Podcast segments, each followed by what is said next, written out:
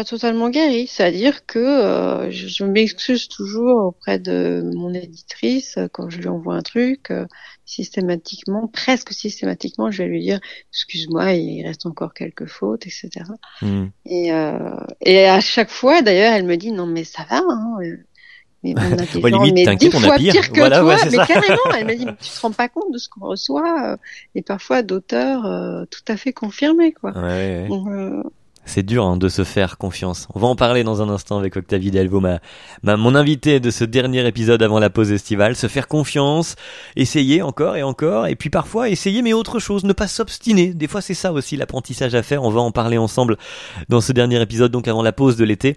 On reviendra à la rentrée avec de nouveaux invités évidemment. En attendant, il y a déjà donc 24 épisodes que vous pouvez écouter ou réécouter pendant tout l'été avec le cul dans la piscine, euh, en maillot de bain euh, serré ou dans un transat ou, euh, ou en camping, je ne sais pas, enfin peu importe où vous êtes euh, cet été, mais vous pouvez évidemment réécouter tout ça. On a reçu plein de gens, des gens connus, euh, Fabien Olicard, Antoine de Maximi, Sugar Sammy, euh, on a reçu des gens moins connus, euh, David Castello Lopez par exemple qui bosse sur Europe 1 ou encore sur RTS en Suisse par exemple, qui a bossé chez Canal+, Pénélope Boeuf qui a créé un podcast sans savoir ce que c'était un podcast, maintenant elle est à 4 millions de téléchargements. Euh, voilà, on a reçu déjà des, des, des gens connus, moins connus. On a reçu des gens aussi quasi pas connus. Et là, dans cette dans cette euh, catégorie-là, j'ai un coup de cœur personnel euh, qui est ma chérie. J'ai eu, euh, qui a été d'ailleurs l'épisode le plus difficile à faire. C'est difficile d'interviewer quelqu'un qu'on connaît vraiment beaucoup. Euh, je vous recommande cet épisode avec euh, Camille Carmen Navidad qui tente le stand-up, qui commence le stand-up, mais qui deal avec un handicap invisible depuis qu'elle est née. C'est évidemment mon épisode coup de cœur que je vous recommande chaleureusement. Euh, épisode 11 de Essaye encore si vous voulez traîner une oreille. D'ailleurs, donc tout est disponible sur Apple, Spotify, euh, Deezer, mais également YouTube et toutes les plateformes où il y a des podcasts. Donc vous avez quoi faire cet été. Merci beaucoup de votre fidélité, vous êtes de plus en plus nombreux. Merci beaucoup d'avoir rejoint là, peut-être par hasard, ce podcast. Ça commence maintenant pour l'épisode 24 avant la pause de l'été avec Octavie Delvaux. Octavie, elle est née euh, dans les années, à la fin des années 70. Elle a bourlingué pas mal, puisqu'en enfant, elle a, elle a vécu un peu sur tous les continents, donc ça forge une certaine liberté, un certain caractère. Et puis aujourd'hui, elle est auteure de littérature érotique. Donc, on se fait coquinou à l'approche de l'été. Je, je déconne pas, c'est elle-même qui le, qui le dit dans le début de l'épisode. Elle se décrit comme citadine sensuelle et libre qui parle de cul. Ça donne le ton et ça commence maintenant. Bonjour Octavie bonjour Geoffrey. Bienvenue, je suis content. En effet, c'est ben, c'est pas la première fois que je reçois euh, un, un auteur. D'ailleurs, comment je dois dire? Auteur, autrice, auteureux, c'est quoi le bon terme pour toi? Alors, quitte à faire grincer des temps mes consoeurs, on va dire euh, auteur. Auteur, bah, très, très Oui. bien, très bien. Donc, non euh, pas que je ne sois pas féministe, hein, je, je, je, je le suis ardemment, mais euh, pour le coup autrice, je trouve que c'est un faux combat. très bien. Bon, on commence avec des choses euh, dites. Très bien, très bien. Euh, Octavie, j'ai une seule question. Après, euh, il y a- j'ai pas de question préécrite. Il y en a toujours qu'une seule dans le podcast. C'est la seule avec laquelle on démarre. Euh, Oui. C'est qui es-tu? Comment est-ce que toi tu te présenterais à nous euh, Parce que des fois c'est pas les mêmes mots justement que qu'on qu'on pourrait utiliser si moi j'ai à te décrire. Euh, bah alors donc la question est qui es-tu tout simplement? Alors, je suis une femme. Euh... c'est très difficile. Ah oui hein Je suis une, une femme, je, je dirais citadine. Ouais. C'est quand même quelque chose d'assez ancré chez moi. Euh... Et pour autant sensuelle, Ouais. dans la mesure où j'aime aussi euh, beaucoup euh, passer du temps dans la nature, etc. Euh, mais j'aime la vie en ville. Euh, je suis une femme citadine, sensuelle. Euh, D'ailleurs la voix a changé. T'as pris d'un coup une voix plus sensuelle pour le dire. assez libre ou du moins attachée à ma liberté. Ouais. Ça c'est quelque chose de très très important pour moi. Et euh, je pense que c'est cette soif de liberté qui m'a poussée à prendre euh, des chemins de traverse parfois dans ma vie parce que ça peut paraître anodin pour certains ou pas tant que ça pour d'autres mais euh, se lancer dans une certaine littérature quand on est une femme euh, je vais pas dire bien née, mais euh, voilà, bourgeoisie, euh, petite bourgeoisie classique. Mhm. Euh, ça peut faire grincer des dents pas mal de gens, et c'est pas toujours facile à assumer, mais alors moi je l'assume avec la plus grande des libertés. Oui, et, et j'ai le sentiment jamais pensé. euh, oui, euh, j'ai jamais, même jamais pensé. Au départ, je ne pensais absolument pas le faire pour euh, comme un pied de nez à, je sais pas, à, à la société, à Ouais. mon éducation, euh, qui n'était pas particulièrement coincée d'ailleurs.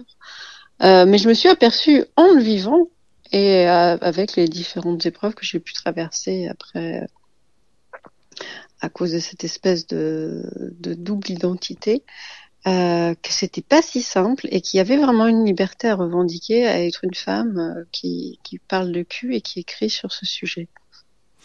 Et- Voilà. Ouais, d'accord. Donc, citadine sensuelle et libre, j'ai noté. Donc je dirais voilà, je suis une- en gros, alors, on va résumer femme, euh, voilà, citadine sensuelle, libre qui parle de cul, mais pas que. voilà, Moi, je suis aussi une bonne vivante, voilà, je... très bien. Bah écoute, ça me fait curieuse. euh, un, bon, euh, un bon démarrage, un bon, une bonne présentation, ma foi. Citadine sensuelle, libre et qui parle de cul, bonne vivante, très bien. Voilà, on a planté le décor. Alors, peut-être justement, plantons-le, continuons dans, cet esprit-là. Euh, je, prends sous les yeux la, petite biographie que j'ai de toi. T'as apparemment bourlingué par tout ça. Ça fait aussi partie de ton euh, identité aujourd'hui ou c'est anecdotique entre guillemets? Je crois que ça fait partie de mon identité pour, euh, pour le développement de la sensualité. Par sensualité, j'entends pas juste expérience sexuelle, loin de là. Mais je sais que les voyages m'ont par exemple permis de découvrir beaucoup d'odeurs, beaucoup de sensations différentes sur la peau, parce qu'entre euh, un climat humide euh, tropical, un climat sec et aride du désert, un climat euh, froid d'Alaska, les sensations sont extrêmement différentes, les lumières sont différentes dans tous les pays qu'on peut euh, explorer. Mhm. Et, euh, et l'ouverture à la sensualité, c'est-à-dire s'ouvrir vraiment aux odeurs, aux sensations, au bruit, au bruit de la nature. euh, par exemple, passer une nuit en forêt équatoriale, c'est pas du tout passer une nuit euh, En ville, pour le coup. euh, à, à écouter le brame du cerf ou en ville. Quoi. Ouais, ouais. C'est- Donc, oui, ça, voilà, je pense que c'est surtout euh, cet aspect qui m'a qui m'a enrichi et euh, Ça rejoint la liberté dont tu parlais peut-être aussi de, Mhm. tout à l'heure, ouais. euh, pouvoir découvrir que euh, chaque endroit, chaque euh, chaque moment est porteur euh, de, de plein de choses qui ouvrent les sens en fait. Si on sait l'écouter. Ouais. Alors, bah justement, si on sait euh, l'écouter, c'est joliment dit. Euh, donc, on, on a bien compris quand tu parles de sensuel, on, on- là pour le coup, c'est les sens. hein. Il y a beaucoup, tu parles Mais d'odeur, totalement, de oui, bruit. oui, oui. Oui, voilà, c'est ça, c'est ça, c'est ça les voyages pour beaucoup. C'est, c'est évidemment voir des couleurs différentes, c'est, c'est sentir, c'est ressentir des choses sur la peau, c'est entendre. Qu'est-ce qui reste? Goûter, bien sûr, ah, les épices, euh, etc. oui. découvrir des choses. Voilà, je- c'est ni plus ni moins que ça, hein, la sensualité pour moi. Et comment ça se fait que t'as grandi un peu partout, que t'as t'as voyagé et Parce que c'est enfant en fait déjà que tu. Euh, oui, oui, bah parce que tout simplement parce que mon papa euh, travaillait dans une compagnie aérienne. Ah d'accord, oui, d'accord. Mhm. Mm. Donc ça fait ouais, partie intégrante. T'as vécu comme ça, t'as appris à découvrir dès le dès le début. Ok. Mm. Euh, et comment Il y a eu aussi des affectations dans, dans différents pays, voilà. Ouais. Et, En euh, plus des voyages qu'il faisait euh, avec sa famille par euh, par plaisir de découvrir. mhm, mhm. Donc pas mal de voyages dès le départ. Très bien. Mm. Comment t'arrives à parce que là techniquement on parle de toi en tant qu'auteur aujourd'hui. euh, comment t'en arrives à, à choisir euh, d'écrire? Parce qu'il y a tout un parcours avant d'écrire. Tu, tu te mets pas à écrire, tu ne choisis pas d'écrire dès le début. Bah presque en fait. Hein. Euh, je me souviens à 11 ou 12 ans, euh, alors que j'avais euh, pas spécialement de talent littéraire du tout, je ne sais pas pourquoi, je, je m'étais mis en tête de devenir écrivain. Et je demandais euh, à corps et à cri, d'ailleurs je l'ai jamais eu, une machine à écrire Ah, à mes parents en que c'est cadeau. classe. Ben oui, à l'époque, euh, voilà, j'avais une machine à écrire. Et je l'ai jamais eu. Parce qu'ils m'ont toujours dit, fais tes preuves avant. Et c'est là qu'on pourrait rebondir presque sur euh, ce qu'on va se dire après. Oui. La très très grande nullité en orthographe n'était pas pour les convaincre. D'accord. Ah oui, c'était c'était un argument, c'était genre euh, Ouais. apprends à mieux écrire et puis on en Ouais, reparlera. c'est ça. Et on reparlera de sa machine à écrire. Ouais. comment alors comment est-ce qu'on écrit des livres en étant nul en orthographe? Parce que là, justement là, il faut expliquer. Et ben, il faut avoir envie de raconter des histoires et de se dire après tout, euh, après tout, euh, le reste, ça suivra quoi. Et c'est vraiment ça que j'ai depuis toute petite. Euh, je me raconte des histoires. Je me souviens que mes jeux euh, en petite fille, c'était que euh, inventer des histoires, me déguiser, être un autre personnage qui vivait des histoires. euh, et je, je, je vivais comme, comme ça, que dans un monde presque romancé. hein. Euh, parfois aussi, euh, je me souviens, à la charnière entre l'enfance et l'adolescence, euh, je m'ennuyais jamais parce que j'avais trouvé un truc. Mettons, pendant un long trajet en avion ou en voiture, Mhm. je fermais les yeux et je racontais une histoire. Je m'inventais un roman. Il y avait des personnages, etc., qui vivaient des trucs. En fait, je, je construisais un roman dans ma tête et il y avait des scènes charnières que je repassais, sou- je repassais souvent dessus. Euh, mais c'était plutôt fait à l'image d'un film. Ouais. Je voyais surtout les images, les dialogues que sous forme de mots. Mais enfin, il y avait quand même cette appétence pour euh, Pour, voilà, pour pour, la cas, fiction une- et ouais, pour euh, et pour euh, me transporter ailleurs, euh, comme ça, euh, par l'imaginaire. Mhm. Et, et, euh, je sais plus pourquoi je disais bah, ça. parce qu'on par- on allait on allait aborder la nullité en orthographe parce que pour le coup à l'école c'était des mauvaises notes quoi. Alors c'était des mauvaises notes, en tout cas en orthographe spécifiquement. Donc vraiment du début de ma scolarité quasiment à la fin, euh, euh, je n'ai eu que des zéros. Mais encore zéro, c'était gentil. C'est-à-dire s'il y avait eu des, Des notes négatifs, négatives, on- et ça arrivait. Hein, parfois, il y avait des méchants profs, des méchantes maîtresses qui mettaient des notes négatives. Et là, je me retrouvais avec des moins 25, ou enfin, l'humiliation la plus totale. Et je m'y étais faite. Voilà, J'étais nulle en orthographe. Et puis, euh, on était toujours un petit bataillon de nuls. Hein. J'étais pas non plus la seule. Il y avait toujours Mhm. euh, ou cinq euh, nullités en orthographe. On n'en parlait même plus. C'était classé. On cherchait même pas à les faire progresser. Mais ça te Enfin, pesait quand même à ce moment-là même si tu avais Ouais, comme ça, acté ça la- me pesait parce que bon, alors je l'avais acté, que je, je voyais pas du tout comment progresser Mhm. parce que j'écoutais en classe, j'étais plutôt bon élève à part ça. Euh, je veux dire résultat correct, je dirais pas que j'étais excellente en primaire, j'étais moyen plus, on va dire. Parce que euh, parce que j'avais je suis pas une très grosse travailleuse, mais je voyais pas spécifiquement comment progresser en orthographe à part écouter quand on corrigeait. Bon, d'accord. Après est venu le collège. Alors là, c'était c'était plus dur parce que il y avait le prof de français qui était vraiment, euh, non, c'était vraiment le boulot quoi, Ouais. de nous faire euh, travailler sur ça et qui était un petit peu plus après nous. Euh, et là, euh, ouais, pareil quoi. Euh, Je redoutais le jour de la dictée. Parfois, je me faisais porter pas. Je faisais croire que j'étais malade. Ah oui quand même ça allait La jusque- mère. Ah ouais, ouais, ouais. Ah ouais, non, non, parce que j'y allais vraiment pas de gaieté de cœur. Quoi. Je me souviens, ça s'est fait au CM2, c'était le vendredi.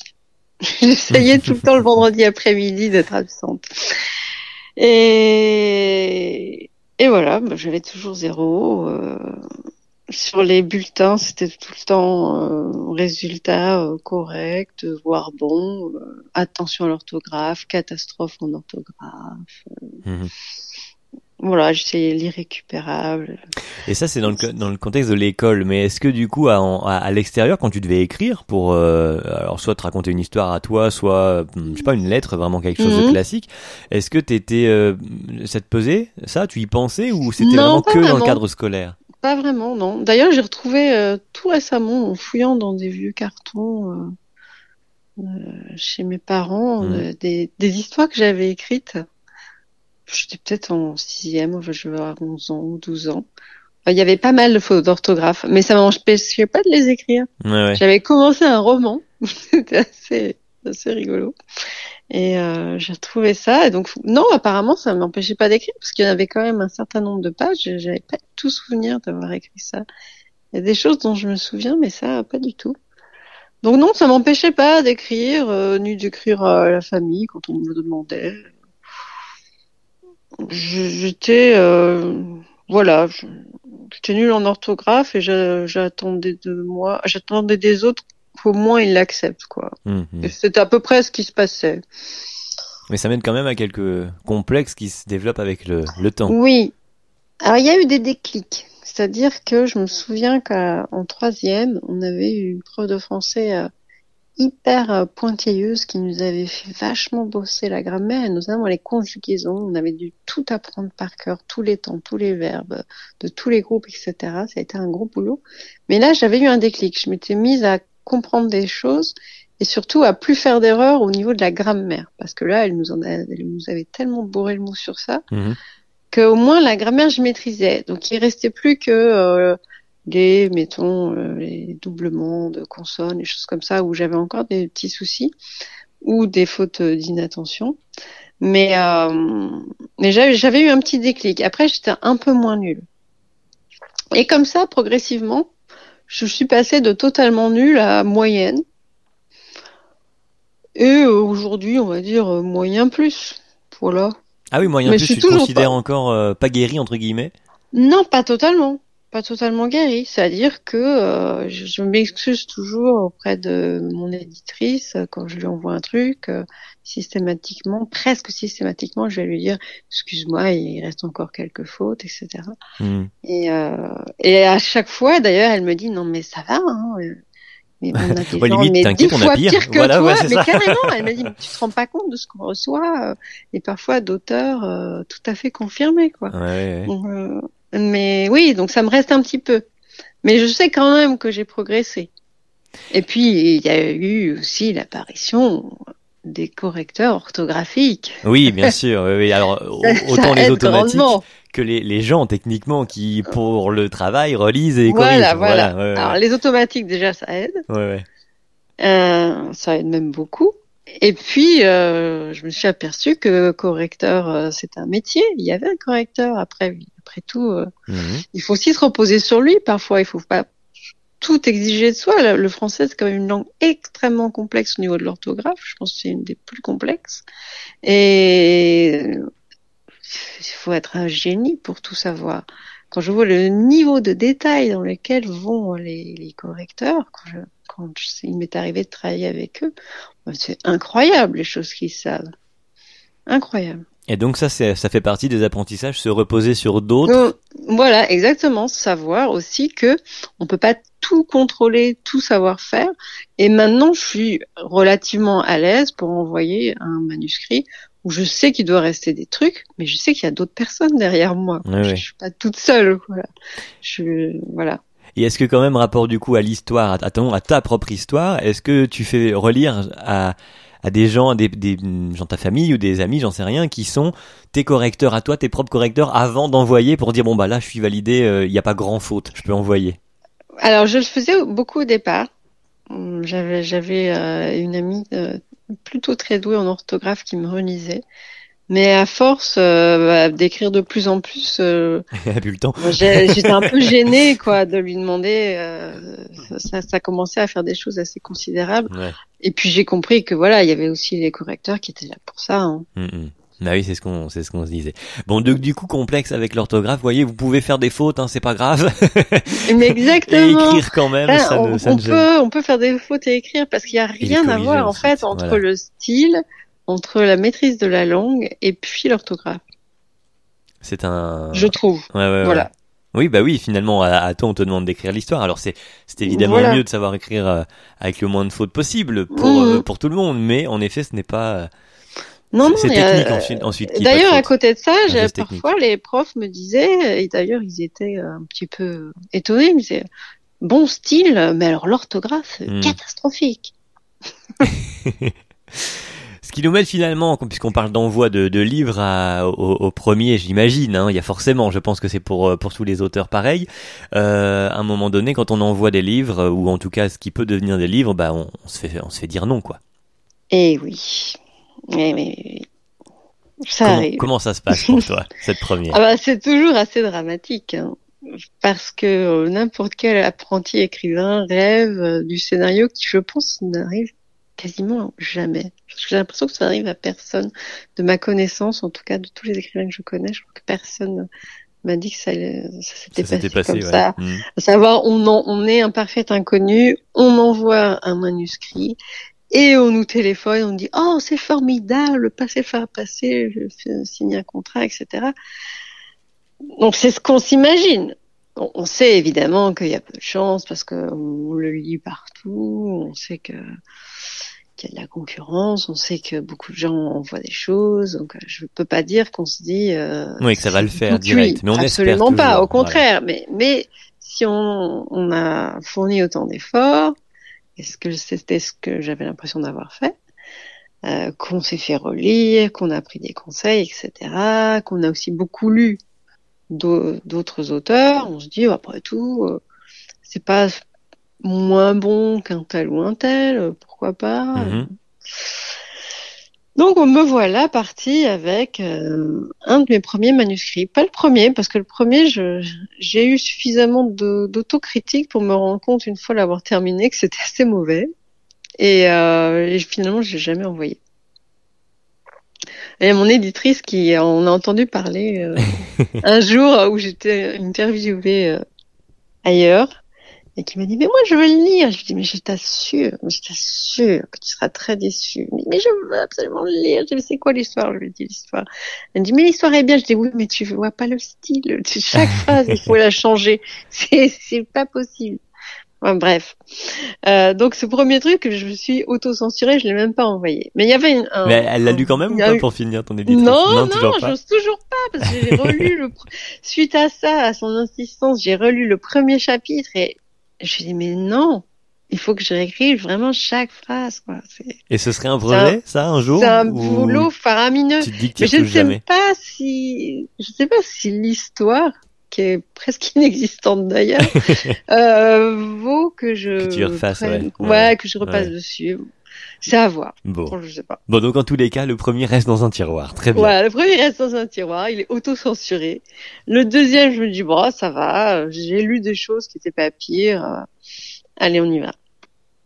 Alors, euh, déjà, il y a la phase où j'imprime tous les manuscrits, parce que à cette époque, encore maintenant, on- ça se faisait pas trop d'envoyer des fichiers Word. Mhm. Maintenant, il y a- il y a plus de, de maisons d'édition qui sont ouvertes aux fichiers Word, mais euh, à l'époque pas trop. Donc j'imprime, je sais un coût de faire imprimer autant d'exemplaires, de faire relier. J'avais même pris, euh, demandé à un ami dessinateur de me faire un, Une sorte de un couverture. beau dessin Ouais. pour faire une couverture et tout.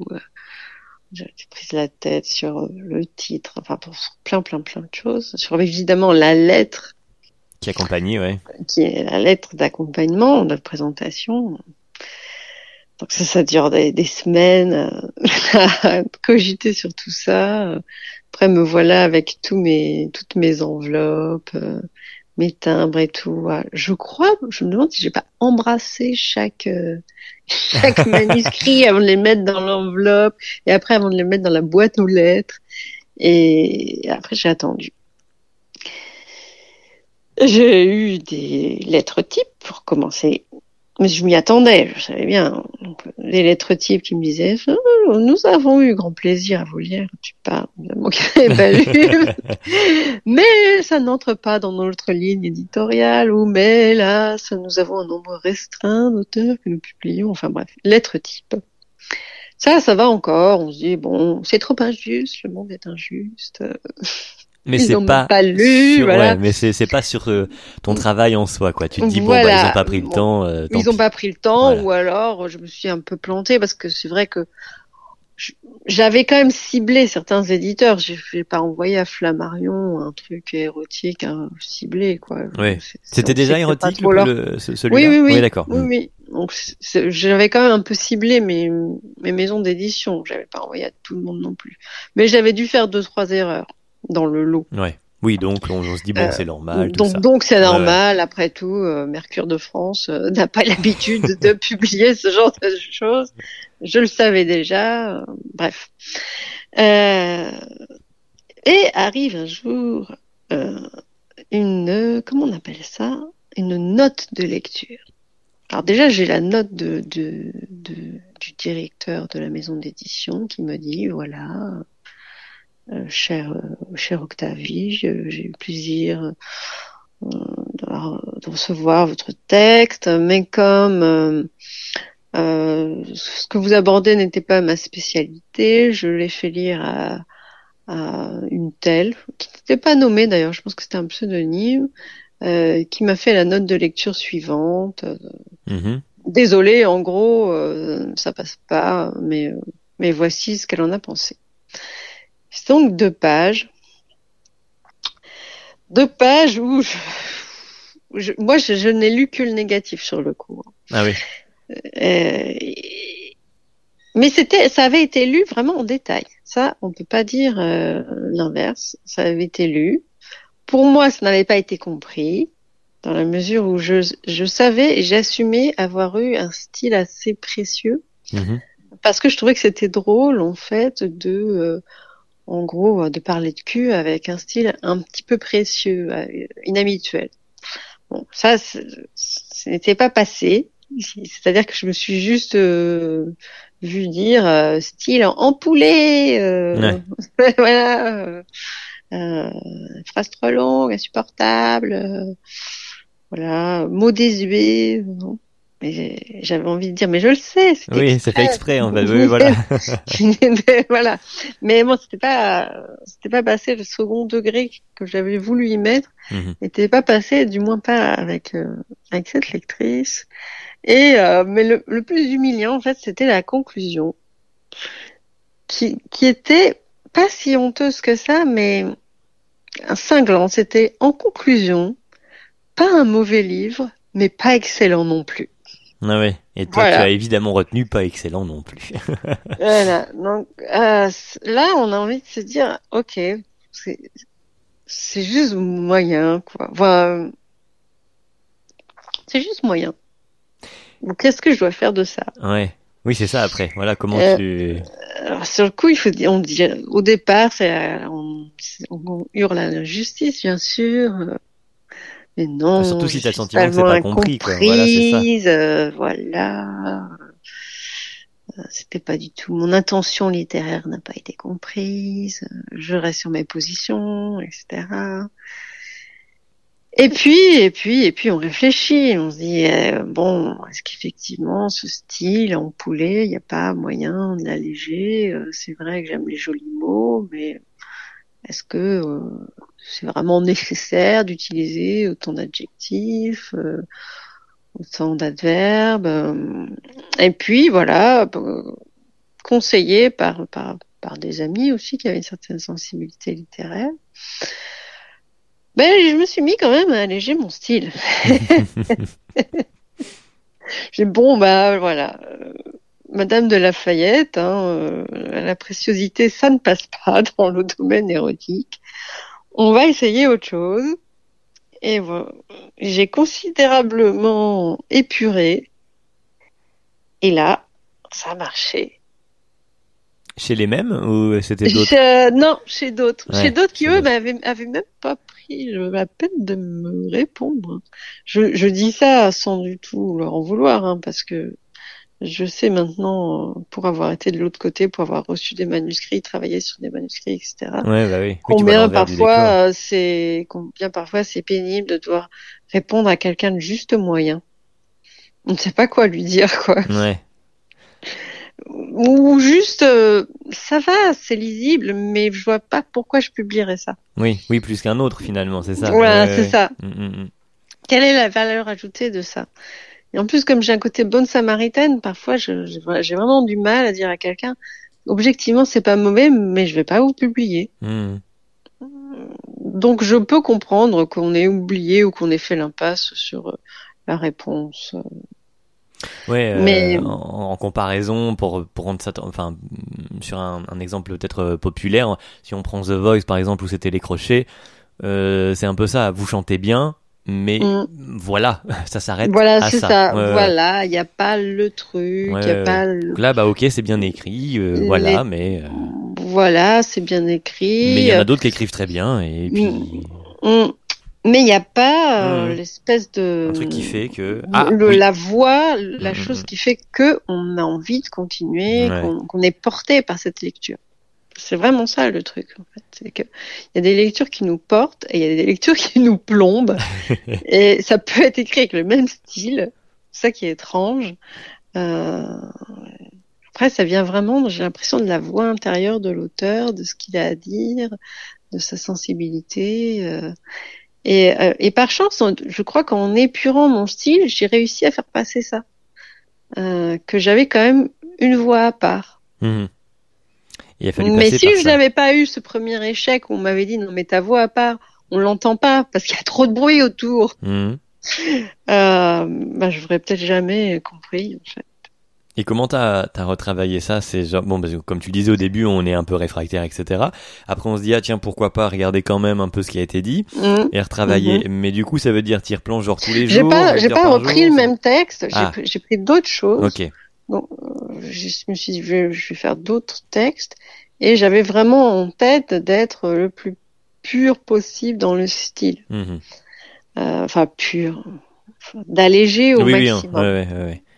Voilà.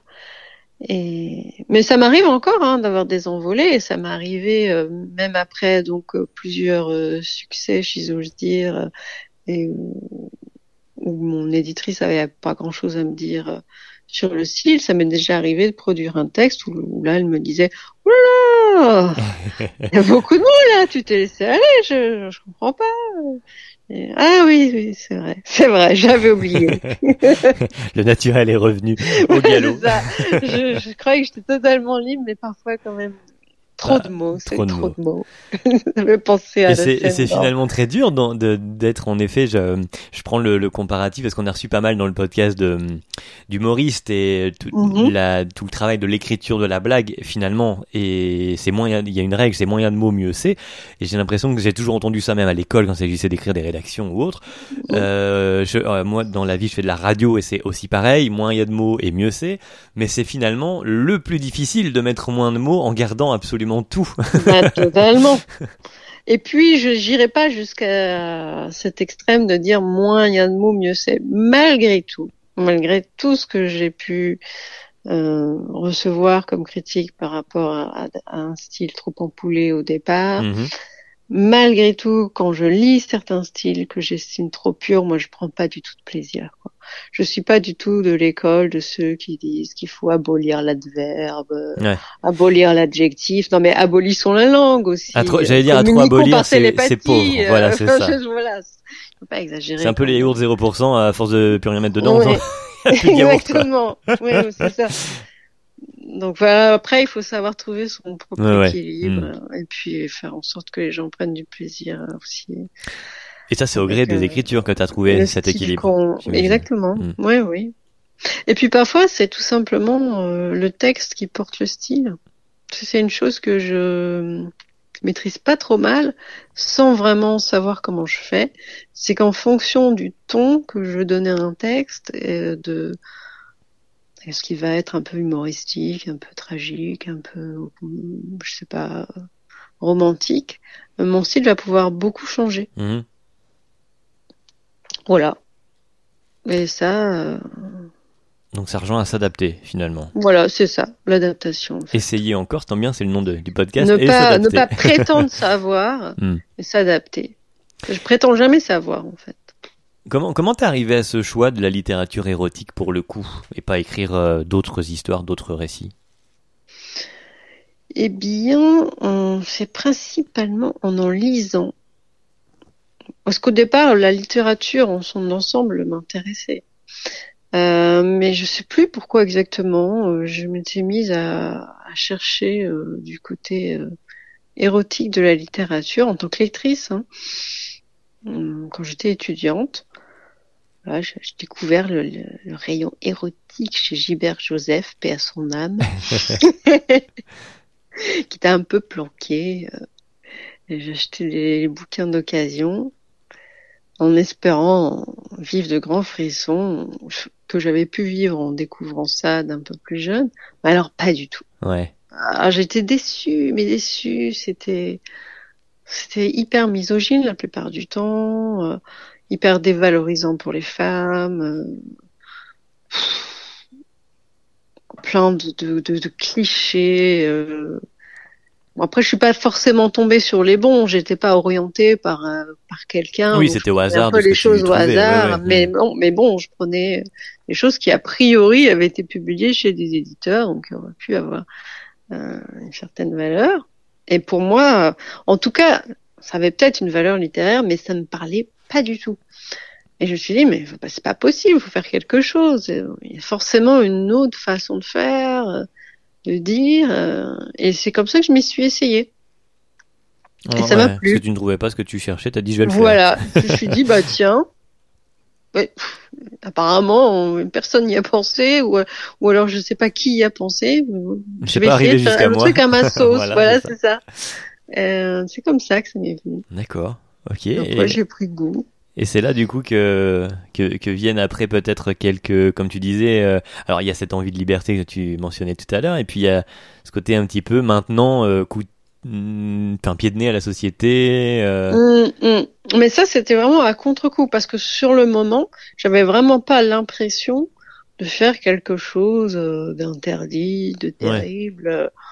Enfin, on Ouais, était après que t'as euh, dans les années euh, 2000, je veux dire, euh, on parlait de cul partout, à la télé, euh, au ciné, enfin voilà, euh, dans le magazine. Donc j'avais vraiment pas l'impression euh, que c'était très grave euh, de se mettre à écrire euh, ce genre de truc, quoi. mhm.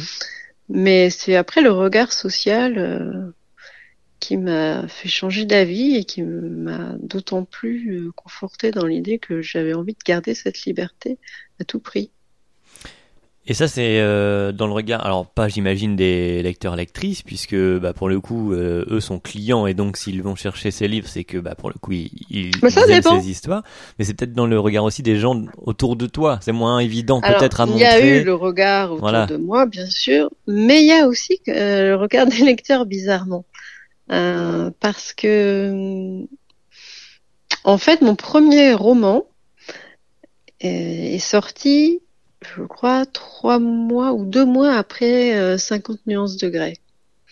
qui a Euh, eu, euh, Kitchen, tu parles là? Ouais, Sex and the Kitchen, euh, qui a eu le succès qu'on connaît. Enfin, je parle de 50 nuances de. Et du coup, Mais le tien aussi, pour le coup, a été très bien vendu. oui, oui, oui, oui, oui. C'est un, Oui, un et, je pense qu'il y a un lien aussi. Euh, un lien de cause à effet, euh, sans nul doute. Mhm. Mais du coup, euh, 50 nuances de grès, euh, c'est quand même vachement plus soft que ce que j'avais écrit. Et d'ailleurs, je l'ai pas du tout écrit pour copier, vu qu'on se doute bien qu'à deux Oui, mois de différence, euh, c'était écrit bien avant. Ouais, et ouais. le projet, il, date, il datait de, de, de bien avant. Quoi, je savais pas du tout que 50 nuances de grès allait sortir quand j'ai sorti Sex in the Kitchen. Et moi, Sex in the Kitchen, je pensais que ce serait un livre euh, un peu euh, érotico-porno humoristique pour un public d'initiés. Mhm. Et puis finalement, euh, ça s'est retrouvé en rayon à côté de 50 nuances de parce qu'à ce moment-là, il n'y avait pas grand-chose d'autre euh, à se mettre sous la dent. Ouais, Enfin, si, il y avait d'autres érotiques, quoi. Mais, mais euh, ça, voilà, les femmes se disaient, oh bah tiens, j'ai lu celui-là, je vais acheter celui-là. ouais, il y a eu l'engouement Et il y en a qui style. sont tombés ouais. des nus, mais euh, mais je me suis pris des des, des critiques euh, du genre euh, voilà, pourquoi couper des livres, euh, couper des livres, pardon, couper des arbres, gâcher du ça. papier, pour écrire de telles obscénités, du, du, du vice à l'état pur, comment on peut même penser, imaginer des choses si dégueulasses. Euh, ça ne peut pas être une femme qui a écrit ça. Jamais une femme n'écrirait ça. C'est impossible que ce soit des fantasmes féminins. C'est forcément un homme pour aller dans ce degré de perversion. Enfin, j'en ai lu, mais et entendu des vertes et des pas mûres. Ouais. Et là, tu, tu parles des réseaux sociaux en général ou... Oh, bon, oui, réseaux sociaux ou alors, enfin, surtout euh, les avis des lecteurs sur les sites euh, divers et variés Ok. de vente euh, de, ou de où il y a des sites de lecteurs en fait qui donnent leurs avis. Et vraiment, c'était très, c'était très blanc ou noir. Soit les gens adoraient, soit ils détestaient, mais avec une haine virulente qui Mhm. pouvait faire mal au départ. Quoi. Maintenant, je me suis totalement blindée, j'ai même l'habitude, je pourrais presque produire ma propre critique négative car je sais absolument tout ce qu'on me reproche, mais à la limite, je le revendique, je sais. Parce que je sais que parce que que c'est parce que ces gens-là me reprochent ça que d'autres adorent. Ouais. Donc je peux pas faire dans la demi-mesure. Mais moi, j'avais trouvé le Sex in the Kitchen, pour le coup, je l'avais trouvé très. euh, on sentait ce côté humour euh, girly, euh, femme de la trentaine qui, qui vit des aventures comme presque un road movie, quoi. Enfin, le, le- c'est- ce, Ouais, gi- ce mais- genre de mais- livre, quoi. Mais parce que tu dois être un garçon cool. Il y a aussi des femmes ou des hommes beaucoup plus coincés qu'on imagine pour qui c'est le diable. Ouais, ouais. Voilà, c'est ça. Et, et comme le du coup diable, le bouquin se euh, retrouve euh, euh, ouais, mis en lumière un peu plus Voilà. euh, que, que ce que tu avais imaginé, ouais, forcément les Et critiques donc, sont- euh, voilà, et les gens, en plus la couverture était rose, mignonne, ils s'attendaient pas du tout à lire ce vocabulaire peut-être. Et moi, j'ai envie de leur dire, mais c'est pas de ma faute, moi c'est ce qu'on m'a commandé, je je voulais pas vous choquer, à la limite, je voulais même pas que vous l'achetiez, je, je voulais faire rire des gens que ça fait rire, quoi. ouais. pas, pas choquer euh, euh, la ménagère, je dis ça. Tous les ménagères sont pas coincés. Hein. Euh, la ménagère qui fait qui fait son shopping à, à Leclerc et qui se dit tiens, j'ai bien aimé 50 nuances, je vais prendre ça. J'ai aucun intérêt à ça. Quoi. Ouais, ouais. Mais quelque part, ça a peut-être aussi permis euh, à, à d'autres, pour le coup, qui ont aimé, de découvrir finalement euh, un style qu'ils n'auraient pas découvert s'il n'y avait Oui, pas eu. bah euh, ça, ça, oui, ça aussi. C'est-à-dire qu'il y a aussi, eu aussi des gens qui avaient aimé 50 nuances de Grey et qui ont dit ah non mais Sex in the Kitchen euh, ça rentre plus dedans, c'était plus marrant, il y avait moins de clichés, euh, donc euh, bon, l'un dans l'autre. euh, il a quand même fait son petit bonhomme de chemin. Et, euh, et donc celui-là a, a très bien fonctionné en effet. Euh, de livre, euh, il y a eu la suite, Sex in Oui. Télé, si je me rappelle bien. Oui, c'est ça. Et, euh, et c'est un de ces là, de ceux-là que tu as euh, promotionné lors d'une soirée un peu particulière. oui. Alors que je me souviens, c'était le premier, Sex in the Kitchen. Sex in the Kitchen, oui. J'étais euh, toute portée par euh, ma joie de sortir mon premier roman. J'avais déjà publié des nouvelles, mais jamais un roman à moi toute seule. En plus, il, il démarrait bien. Dès les premières semaines, même les premiers jours, on a vu qu'il démarrait bien. On a euh, comment on dit déjà, euh, réédité très vite Ouais. parce qu'il n'y avait pas assez d'exemplaires. Donc euh, ça, ça a été un phénomène assez rapidement. Moi, j'étais vraiment portée par ça, donc j'avais vraiment envie de faire le maximum au niveau de la promotion pour euh, pour que ça marche et que le bouche à oreille fonctionne. Il faut savoir qu'en érotique, on n'a pas généralement euh, les grosses émissions littéraires, les magazines littéraires qui relaient euh, nos sorties. Ouais. Donc c'est toujours un petit peu compliqué. euh. Ça va être quoi d'ailleurs le circuit promo? Un, un magazine féminin d'un côté euh, Alors, un magazine féminin quand on a énormément de chance. Et Ah j'ai eu cette chance d'avoir euh, des Biba, Cosmo, ou des choses comme ça, mais c'est loin d'être toujours le cas. Et euh, tiens, en parlant d'échecs, euh, je me souviens d'un mini mini pic qui m'avait fait très mal quand même une fois dans un dans un, une librairie où j'allais euh, pas du tout pour vendre mon livre, mais euh, pour assister à une dédicace d'un auteur que j'aimais beaucoup. mhm. Et une librairie pas spécialement érotique, un auteur euh, américain, David Van, de son nom. Euh, et puis, puisque j'étais là, que euh, j'étais avec une amie qui connaissait le libraire, euh, je me permets de lui dire, euh, bah tiens, je vois que vous avez un rayon érotique, vous avez pas mon bouquin. Euh. Alors il me regarde un peu de haut, genre oh c'est quoi encore? Apparemment ils doivent être beaucoup sollicités par des gens qui sont peut-être auto-publiés, et Ouais. qui veulent, euh, qui vendent leurs livres et tout. Donc euh, je vois une certaine réserve. Et je dis non non mais ça marche bien. J'ai eu de la presse, j'ai eu Biba, j'ai eu Cosmo et là je vois le gars qui commence à faire ah oui d'accord de la presse. Alors que pour moi, c'était déjà énorme. Oui. C'est- énorme quand on est un auteur euh, érotique d'avoir la presse féminine. On n'attend que ça. Mais pour lui, la presse, c'était actualité, c'était autre chose. voilà, c'était des, vrais trucs. des vrais trucs. Ah là là. Bah oui, il y aura toujours ça. De toute façon, il y aura toujours hein, ça, ce, ce, phénomène. Euh, bon. Voilà. Et, euh, et donc arrive cette soirée. Euh, voilà, arrive cette soirée où un, un, un, ami journaliste me dit euh, ah bah tiens là je j'organise un dîner euh, caritatif. il y aura plus d'une centaine de journalistes et autres gens de la presse euh, réunis à cette occasion. Euh, il y aura des petits événements, des lots à gagner, tout ça. Euh, je vais faire venir. Euh, on fera gagner tes bouquins, tu auras l'occasion d'en parler un petit peu, tu verras, euh, je vais faire ça aux petits oignons, ça va être génial, ça va être super, etc. Donc je me dis ouais. En plus j'avais même aussi à la clé la possibilité peut-être de participer à une émission de télé parce qu'il y avait un présentateur, je sais pas quoi. Donc j'arrive à ce truc. Euh... Ah oui alors déjà, plantons le décor, il y avait un dress code, euh, c'était des couleurs. Et j'avais pas du tout ça dans mon placard. et le seul truc que j'avais trouvé dans ce dress code, euh, c'était vraiment une robe assez cheap euh, de chez H&M que j'avais depuis 10 ans, je crois, que j'avais essayé d'agrémenter euh, d'un gilet pour qu'on voit moins que c'était cheap de la deuxième couleur exigée. Ouais.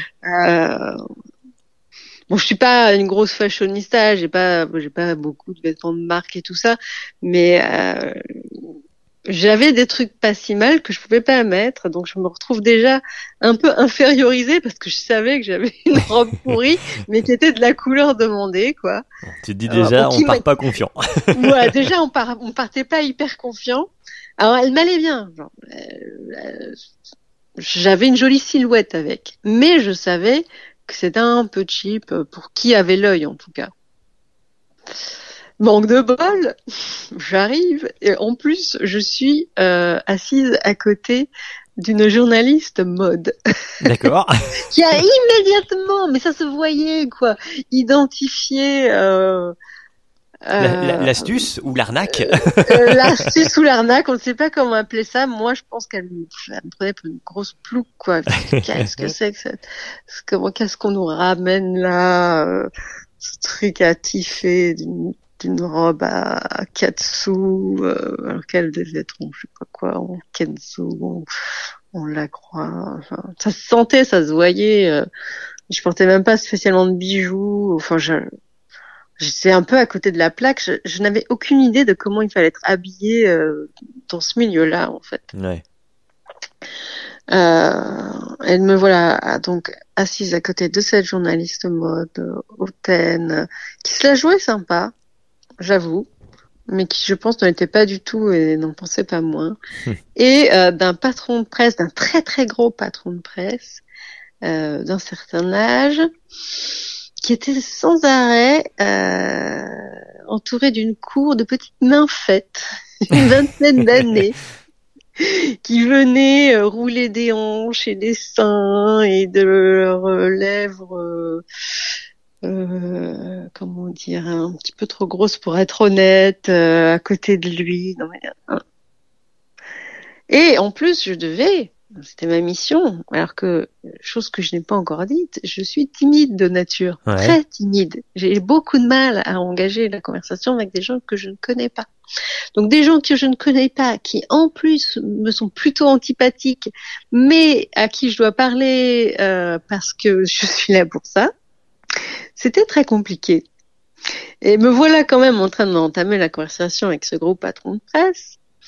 Et en, parlant bah, de mon livre, hein, bêtement, il me dit ah combien il s'est vendu là déjà parce que tout de suite on, attaque sur, les, sur les chiffres voilà. Et là ce jour-là euh, c'était vraiment très peu de temps après la sortie mais j'étais déjà à 6000 je crois 6000 ou 7000 c'était peut-être une semaine ou 15 jours après.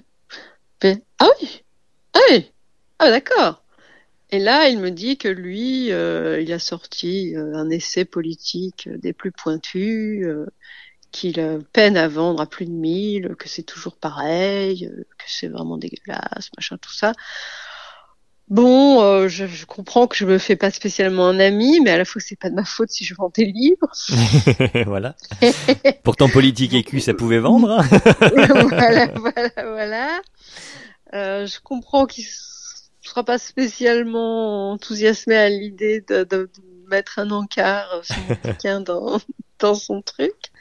Alors j'essaie un peu de, de voilà de, de, parler aux gens autour de la table, mais ça sonnait faux, c'était difficile, je me sentais mal, je me sentais épiée. Puis vient le moment où il faut lire. Mon grand moment où je suis appelée. Voilà, en guise d'animation, on va vous présenter quelqu'un de formidable, voilà, une petite nouvelle, figurez-vous qu'elle écrit ce super livre. Alors il était très sympa, hein, mon copain journaliste, lui faisait vraiment bien son job et il n'avait pas conscience du niveau de souffrance qui était le mien à ce mhm. moment-là, ou qui allait être le mien parce que c'est encore que le début.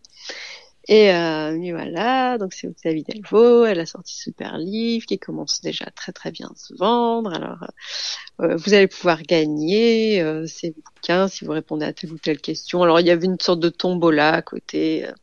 et pour vous mettre en appétit, elle va vous lire un passage. Je choisis un passage que j'avais l'habitude de lire mais que j'avais l'habitude de lire avec un public euh, prévenu, prévenu, euh, qui venait là pour ça. Euh. et donc je suis très à l'aise avec ça. Je suis très à l'aise avec la lecture et j'en joue bien. Sauf que là, eux, ils n'étaient pas du tout prêts. Ils étaient en fin de repas après beaucoup d'alcool. voilà, l'alcool est dans. Ah, et euh, je commence à susurrer mes mots, mes mots plus ou moins doux et plus ou moins, je, je sais plus quoi. Et à un moment, je crois que j'étais sur un passage où je disais, l'héroïne s'imaginait qu'il lui disait. Et là, j'entends salope, oh, salope. ah, je marque une pause. Euh, je, sens une, une, une, nana à côté de moi qui, qui me donne un coup de coude, genre continue, continue, mais de toute façon, j'avais pas du tout l'intention de, de m'arrêter. Ouais. Donc là, je dis euh, non, non, pas du tout grosse salope. Donc en fait, il lui disait euh, ça, je sais plus ce que c'était dans, en l'occurrence. Et je continue, je continue mon truc, mais dans une ambiance euh, atroce en fait, vraiment atroce. J'attendais qu'une chose, c'est que le maître de cérémonie abrège mes souffrances. Euh, ce qu'il a fini par faire, voyant l'accueil euh, assez mitigé qu'on faisait euh, à mon texte. Voilà, donc ensuite je suis retournée à ma place, j'ai encore essayé de parler euh, au convie, essayer de caser deux trois trucs comme ça. Ça s'est fini sur sur un dance floor où euh, j'ai cru à un moment m'attirer au moins la sympathie d'une personne, d'une journaliste, euh, qui s'avérait juste me draguer finalement.